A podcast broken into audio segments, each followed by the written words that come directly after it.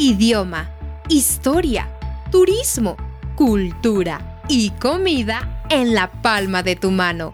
Aprende México en un podcast.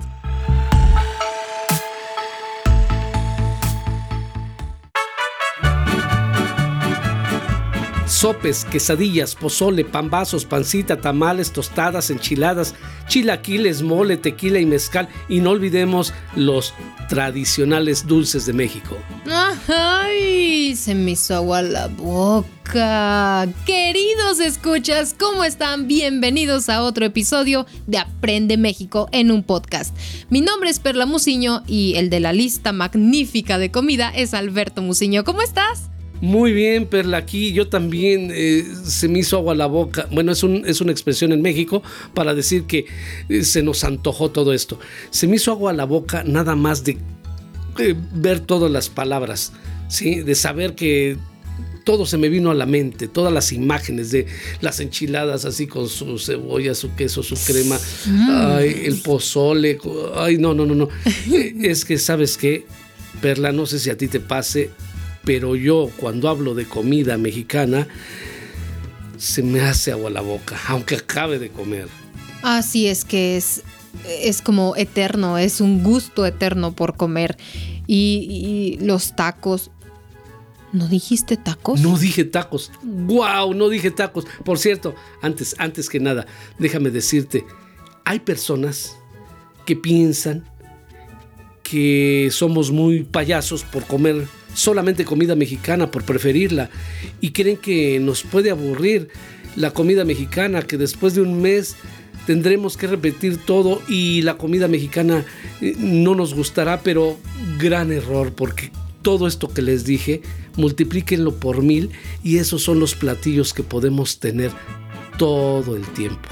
así es, apenas estábamos haciendo una una burla respecto a la comida mexicana, que no es una burla, la verdad tiene su sabor propio, pero chilaquiles hay como cuatro ingredientes y cuatro formas diferentes de prepararlos y tortas y o no las tortas digo chilaquiles, cuatro formas. No bueno entre entre muchas otras. Sí son como 20 o 30 formas de preparar chilaquiles. Necesito aprender a cocinar. Sí sí definitivamente ya no te voy a cocinar yo. Ay cállate.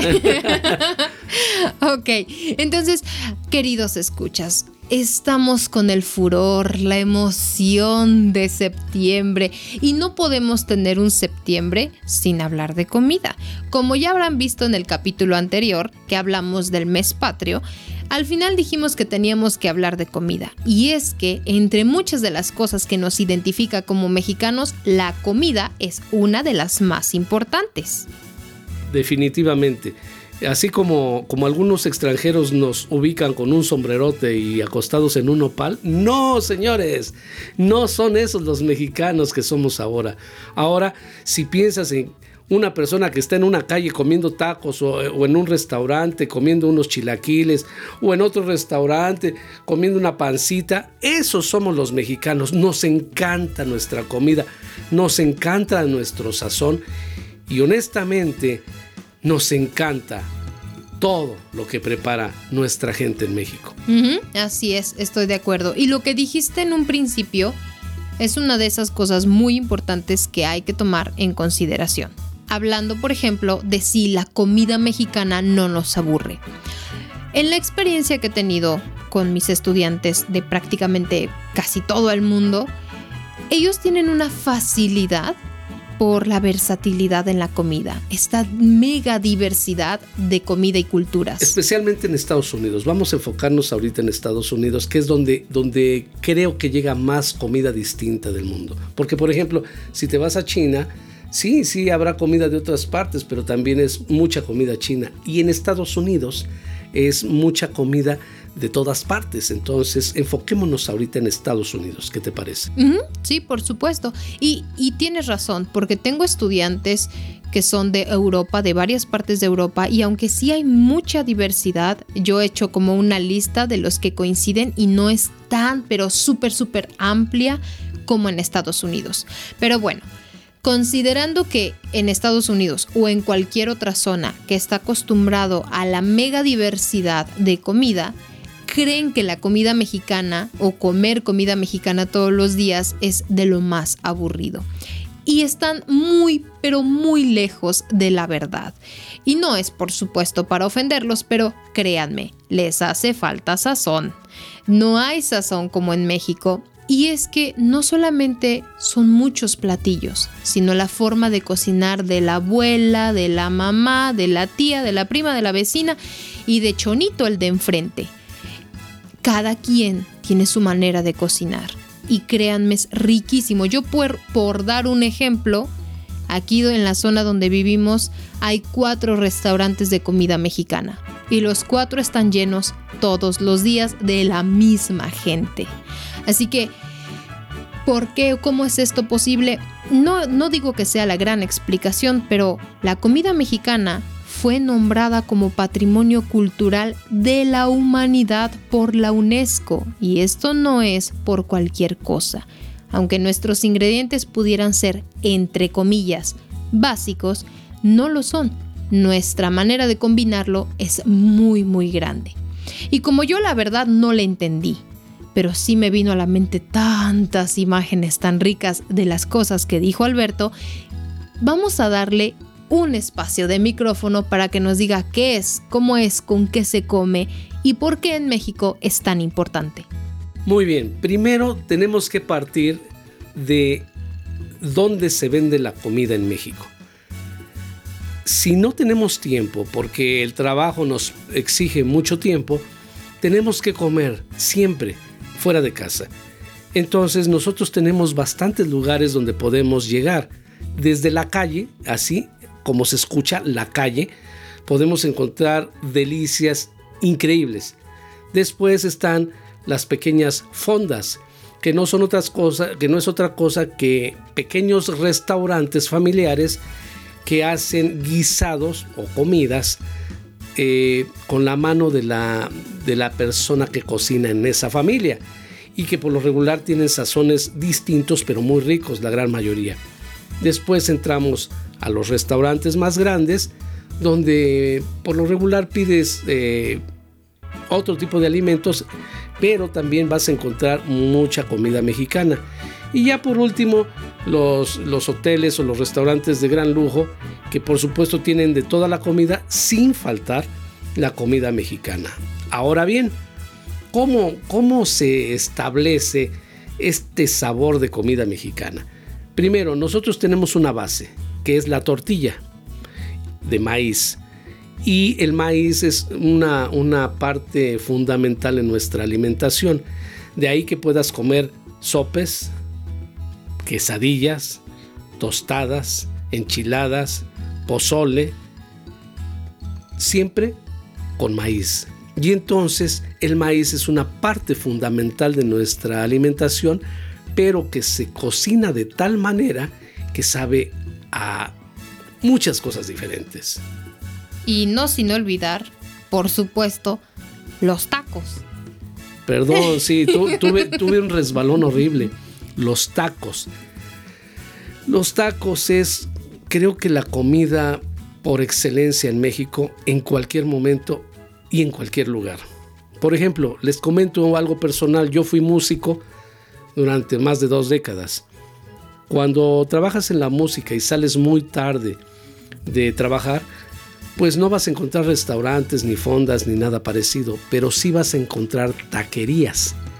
Y las taquerías se vuelven el, principal eh, alimentador de cada mexicano que sale a esa hora a comer.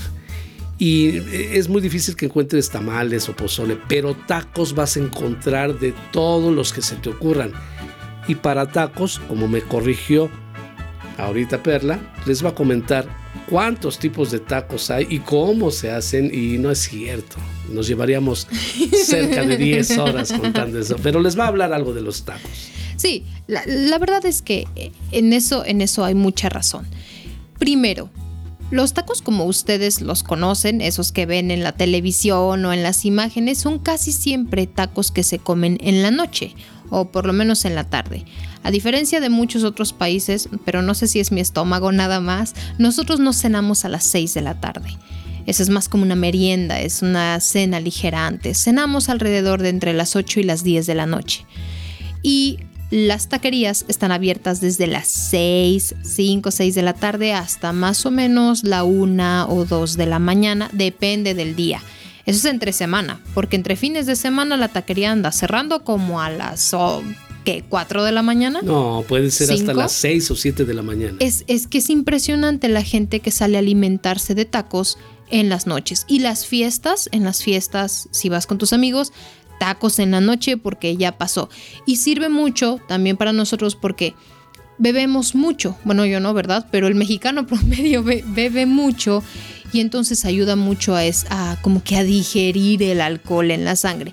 Pero bueno, el asunto es el siguiente. Los tacos tienen una diversidad que es casi inmensurable, son muchísimos y en el día los tacos cambian. Cada estado de la República Mexicana tiene diferentes tacos para comer en el día, pero Morelos es uno de los únicos estados que desayuna tacos y desayuna tacos acorazados. Que válgame Dios, somos de verdad la burla de los nutricionistas. Literalmente es dos tortillas, una cucharada de arroz rojo y una torta de papa, que es como, no como ustedes conocen una torta, sino como una, pues no sé cómo explicarles. Una papa prensada y, este, y perfectamente cocinada. Ajá, redondita, con aceite y sí, e, e, ese taco es de los que se burlan los nutricionistas porque tiene una exagerada cantidad de carbohidrato. Pero no nada más hay tacos acorazados de papa. Por ejemplo, Perla, que se la pasa comiendo tacos, les puede decir qué tipos de tacos acorazados hay. Hay de muchos tipos. Realmente la base del taco acorazado es dos tortillas y una cucharada de arroz. Arriba le pones lo que se te antoje. Unas rajas con crema y papas, mole con pollo, chicharrón prensado, chicharrón en salsa verde, carne de cerdo en salsa verde, rajas, Em, chile relleno, huevo, huevo duro, ay, queso, rollitos de jamón que nosotros le llamamos niño envuelto, es así como un quesito en medio, jamoncito envuelto y además capeado. Ay Jesús, ya me dio hambre. Sí, esos son, esos son los tacos acorazados. Solamente. Pero, por ejemplo, en las noches puedes comer tacos de lo que se te ocurra, de, de cualquier parte de un cerdo o cualquier parte de una vaca. Lo siento por los vegetarianos. No va dirigido a ustedes probablemente este episodio. Pero la gran mayoría de personas comemos carne en exceso con los tacos. Eh, hay unos tacos que se dicen vegetarianos, que tienen el mismo sazón, pero sin carne, porque utilizamos mucha verdura que da mucho, mucho sabor a, la comida y algo que a lo mejor a muchos tampoco les va a gustar una cantidad exagerada de grasa, que es el aceite, o puede llegar a ser la manteca. Bueno, este, no sé, Perla, yo, yo creo que te voy a dejar solo, sola porque me voy a ir a comer algo. Ay, qué rico, sí, ahorita te alcanzo. Pues mira, la situación va así. Septiembre es como el mes perfecto para lucir los platillos. Es aquí donde cada mamá, papá, abuelita y señora que se diga que cocine, se hace un platillo mexicano rico. Aquí nace nuestras ganas de hacer pozole, tamales, chilaquiles, quesadillas, sopes, pambazos, arajo. Se me antojaron los pambazos. Bueno, y pero en septiembre es especial porque se usan muchos colores tratamos de que haya cosas verdes, cosas rojas y cosas blancas en la mesa, porque son los colores de nuestra bandera, verde, blanco y rojo. Entonces tenemos una infinidad de verduras, una infinidad de, insumos para comer, para poder preparar esos platillos y que se vean muy mexicanos en septiembre. Sí, totalmente. Y, es algo que es una experiencia riquísima visualmente Em, o pues no sé cómo llamarlo, pero pues en el olfato huele muy rico y por supuesto en el gusto es algo delicioso. Pero La verdad me siento muy triste y quiero proponerte algo, Alberto. Es el mes patrio y 15 minutos no alcanzan para hablar de la comida mexicana. No, definitivamente no. Si ustedes quieren, y por supuesto Alberto me acompaña, vamos a hacer una categoría especial de comida. ¿Te parece? Para darle como que su debido respeto a cada uno de estos platillos. Ay, se me ocurre también que podemos regalarles una que otra receta. Mm, Déjenme decirles algo, ¿eh? Perla y yo somos, eh, tenemos una fórmula especial de un mole que le gusta a mucha gente, que no lleva mucha grasa y que está hecho con más de 52 ingredientes. Entonces, un día vamos a, a- a juntar los ingredientes y les vamos a explicar cómo se hace ese mole para que lo repliquen en su país y puedan sentir el sabor de México en un platillo que ustedes mismos preparen. ¿Qué te parece esa idea, Perla? deliciosa. Una Sí. idea muy, muy rica. Pues, queridos escuchas, se nos va el tiempo y otra vez pasamos los 15 minutos hablando de México con muchas ganas. La próxima eh, transmisión, que de hecho va a ser mañana, vamos a hablar de la noche mexicana. Y por supuesto, incluiremos el menú de la noche mexicana, que además de tener exceso, exceso de shots de tequila y mezcal, tiene de los mejores platillos mexicanos y un ambiente único para experimentar. Por favor, si les gustó este episodio, dale me gusta, suscríbete y por supuesto, déjanos un comentario y nos vemos en clase. Mi nombre es Perla Musiño. Y yo soy Alberto Muciño y me despido de ustedes con mucho gusto. Hasta mañana en el Grito de Independencia. Mmm, a comer. Adiós.